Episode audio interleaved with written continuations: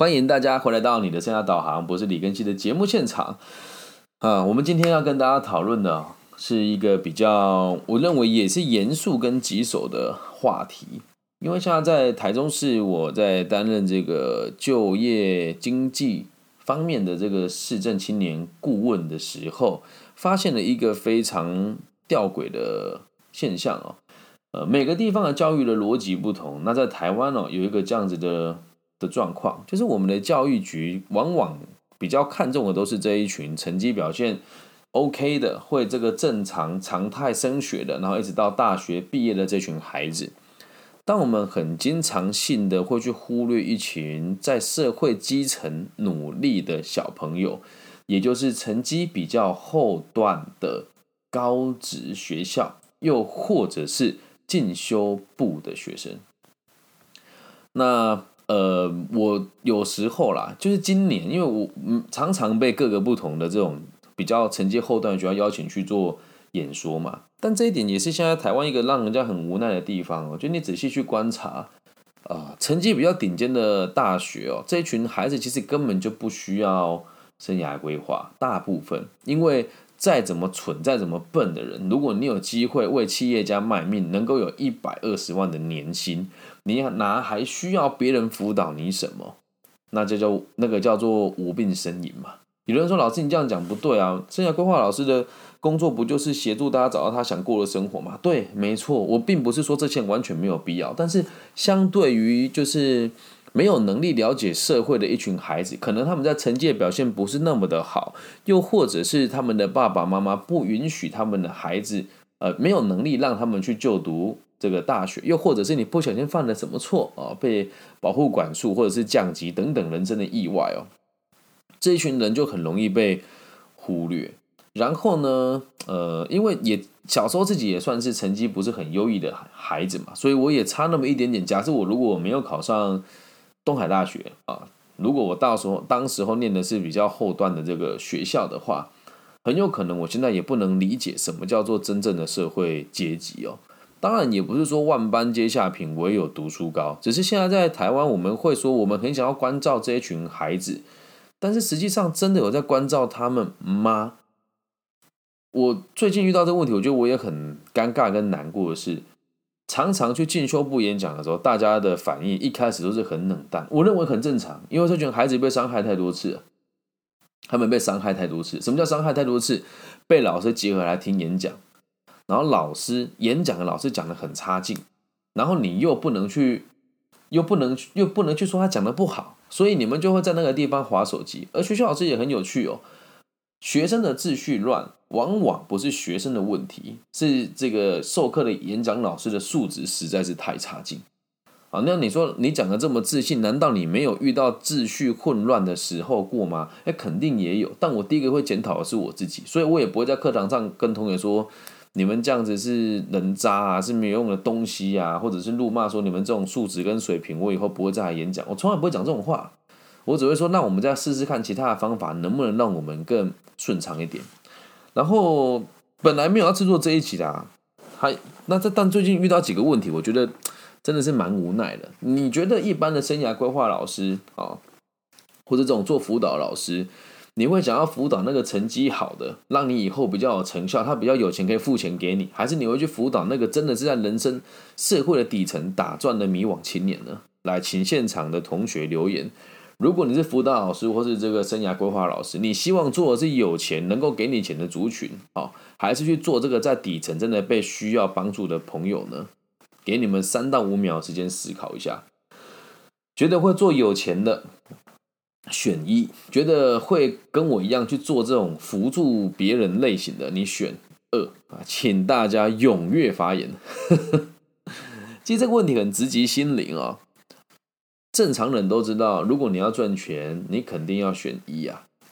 可是这群在一里面的朋友，呃，你去仔细去看，如果你是有能力购买人家辅导的人，往往你的生活其实都没有太大的问题。因此，二的这一群的孩子就很容易被忽略，甚至被别人贴标签。而往往这群朋友都是比较早熟的，甚至有一些念进修部跟念这个技职学校的朋友，是因为你对家庭有责任，又或者是家里负担不起，你选择替家里分担。可是不好意思哦，如果你没有这个足够的学历，要在社会上翻滚，或者是往上攀升，原本就很困难。接下来我就要提到今天让我听到让我觉得最火大的一件事情了。嗯，我故事稍微做修改一下啊，因为今天有去某一些学校演讲，我也怕大家对号入座。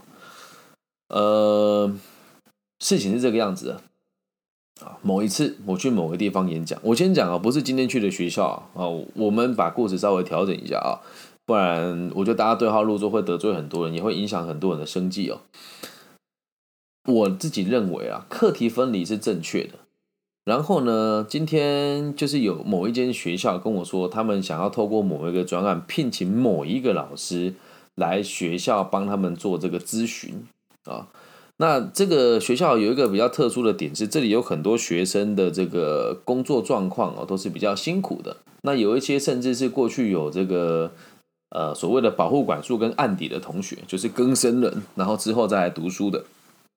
那他们接触到辅导的机会很少嘛，而且有一些他就已经是中辍，你连你连要找到他都非常困难。所以学校先做这件事情之后，然后老师跟我讲说，其实今天这个现在老师举了提了一些看法，我觉得好像也没什么不对，想跟老师分享。说好，你说啊。他说他认为学生只要自己觉得过得开心就好了。不需要去想要介入他什么，所以如果他没有主动跟学校联络，我们就不要打扰他了。我觉得这句话，就我我个人很难认同的原因，是因为如果今天你是他，就我就过过这种生活嘛，没有人告诉我社会阶级长什么样子，没有人告诉我以后我有可能成长成什么样貌。而如果今天我不是运气很好，或者是我很努力，又或者是真的我有。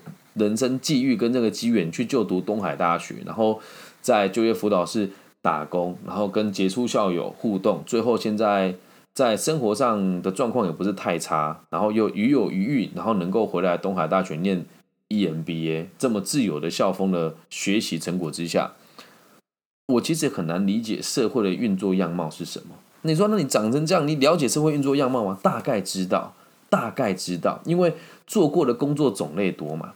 那你说，老师如果照你这么讲，那难道高职生或是这一些我们讲成绩不好的同学做过种类就不会多吗？我们先讲哦，种类就是因为它有阶级之别，有部门之差。那如果今天都是同个地方，比如说我今天在 seven，明天在全家，然后后天在莱尔富，这个就不代表你看过很多种不同的工作样貌跟内容。而这一群同学们，他们的生活圈就是一群。在这个圈圈里面的人，他们不理解社会的阶级跟架构是什么样子。再来，他们承担错误的成本很高，然后有机会学习的机会很低。因此，我的立场跟刚刚提出那位老师说：“哎呀，我们要这个不用太太担太担心了，学生想要什么时候，他自己选择就好了。”光是这个逻辑，我就觉得就很离奇了。如果是我的话，哎，说真的，也不是我不愿意做了哦。不是我不愿意帮学校做这件事情，而是学校这间学校也也没有邀请我。如果我来做，我一定不会讲这种话。我只会说，那我们尽可能的让每一个流落在外的学生，我们可以跟他见一到两次面。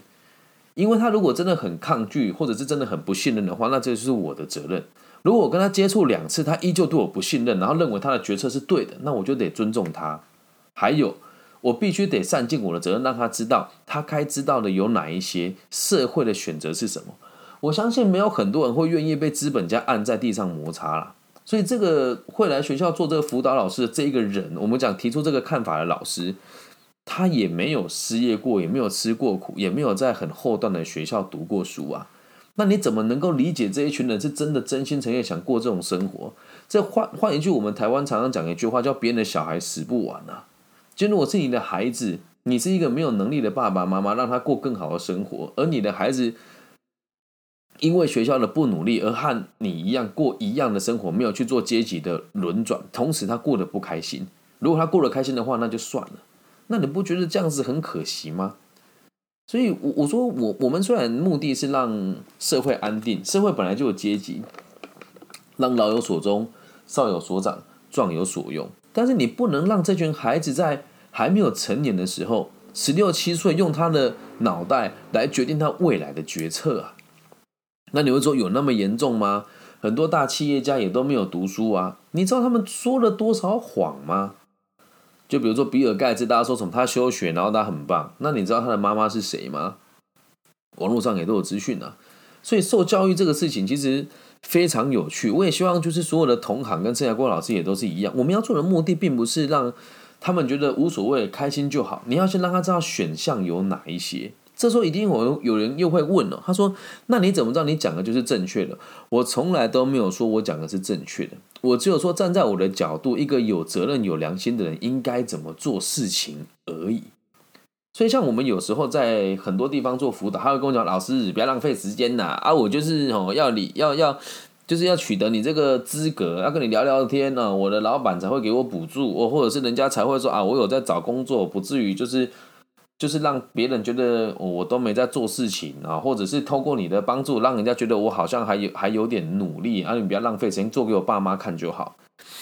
这种状况我们很常遇到。那我不会就这样放弃啊。我说哦，好吧，那我们聊聊天啊。现在的生活你喜欢吗？嗯，然后再问他，我说那如果你喜欢的话，有没有想过五年后、六年后的生活是什么？好，如果真的他都说都答都回答出，那 OK 没问题啊，我们就不会再打扰他了。可是一个。十六七岁在打零工的孩子，他会跟你讲说这是真实的案例。他会跟你讲老师，我喜欢这种生活啊，有什么不对？这样子我觉得很 OK 啊，是没有错的。但是你要去理解他喜不喜欢，跟这个说他喜欢是不是真的？有的时候我们只是迫于无奈，被人家压迫到，我必须得说我喜欢，不然很没尊严啊。说真，他是没有选择才选择这样子的生活。那如果你甘之如饴的话，就没这个问题了。所以希望每个人都都都能够多一点心吧，特别是如果你今天真的要去这种比较，我们讲后段的成绩后段的学校，你抱着这种心态去，那你有去跟没去一样啊。讲难听一点，不喜欢读书的孩子当然觉得做工比较开心，当然觉得上班比较快乐，但他们他们没有机会理解自己是怎么被剥削的，甚至他们没有机会去尝试更多不同的可能性。还有很多人就这样子一辈子就在这个地方过下去。如果他是经过你的辅导之后，他也决定他要这么做，那我觉得可以，但绝对不能连跨出去这一步你都不做啊！你说他们没有回来找你就是没有问题，那我觉得这句话问题就大了，懂吗？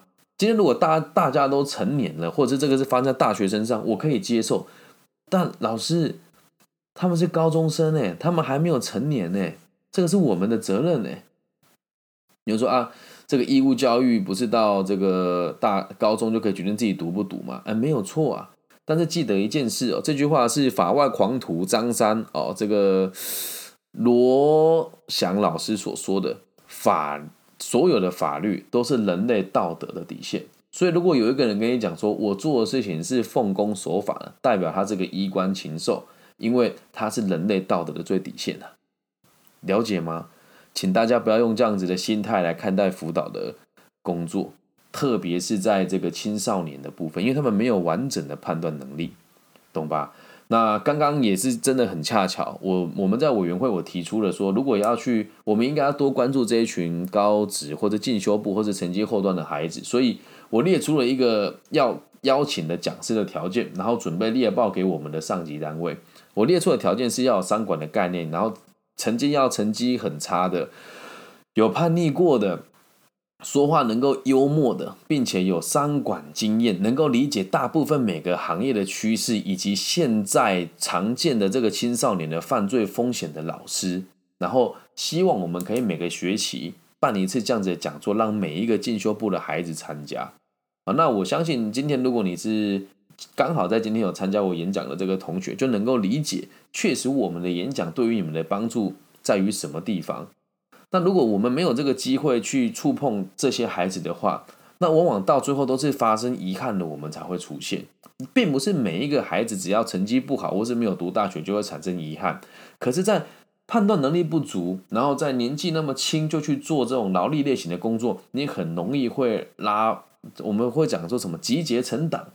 一群判断能力不好的人集结成党，就很容易产生社会的问题，比如说早婚呐，啊，或者是这个没有能力判定这个投资啊，啊，又或者是这个不小心犯罪啦，然后又或者是这个对于生活的责任感不明确，没有正确的，也不能讲正确啊，就是没有办法给自己真正平安跟平稳跟想过的生活。对，那我们提出这个提案之后，我们有好几个不同的小组。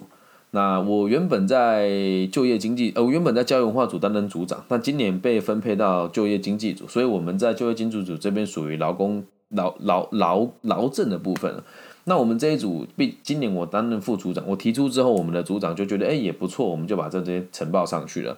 因为我们把它分成两个种类，一个是直接录成影片让大家播放。为这么做原因是因为有很多老师是靠演讲过生活，我们也不想去压缩人家的生活空间。